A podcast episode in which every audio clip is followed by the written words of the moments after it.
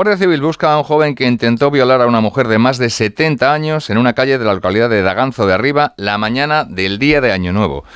Los hechos tuvieron lugar sobre las diez y media de la mañana de este lunes en la calle Príncipe Felipe. La víctima caminaba por la zona cuando se vio sorprendida por un hombre que se le abalanzó y le intentó quitar la ropa a la fuerza. Sepa también que después de las dos cabalgatas